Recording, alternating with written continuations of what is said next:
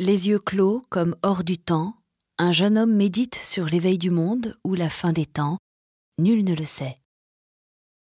Voici une bien énigmatique peinture réalisée par Hippolyte Flandrin. Recroquevillé sur un drap posé à même la roche, le garçon est entré en lui-même, paisible. Il illustre le retour sur soi. Baigné dans une lumière déclinante, la scène paraît irréelle. S'agit-il d'un simple travail académique? Flandrin n'aurait-il pas également cherché à nous questionner?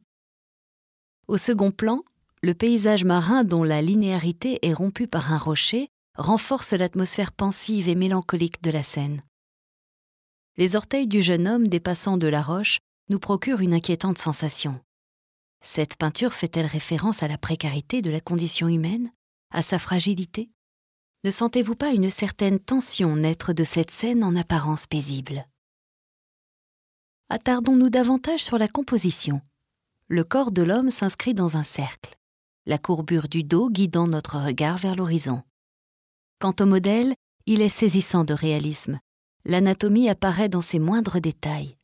Une perfection qui rappelle les nus de Michel-Ange mais aussi le style d'ingre dont Flandrin fut l'élève.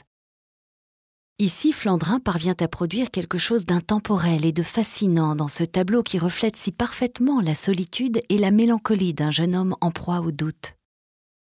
C'est en 1837, alors qu'il était encore pensionnaire de l'Académie de France à Rome, que Flandrin réalisa cette toile.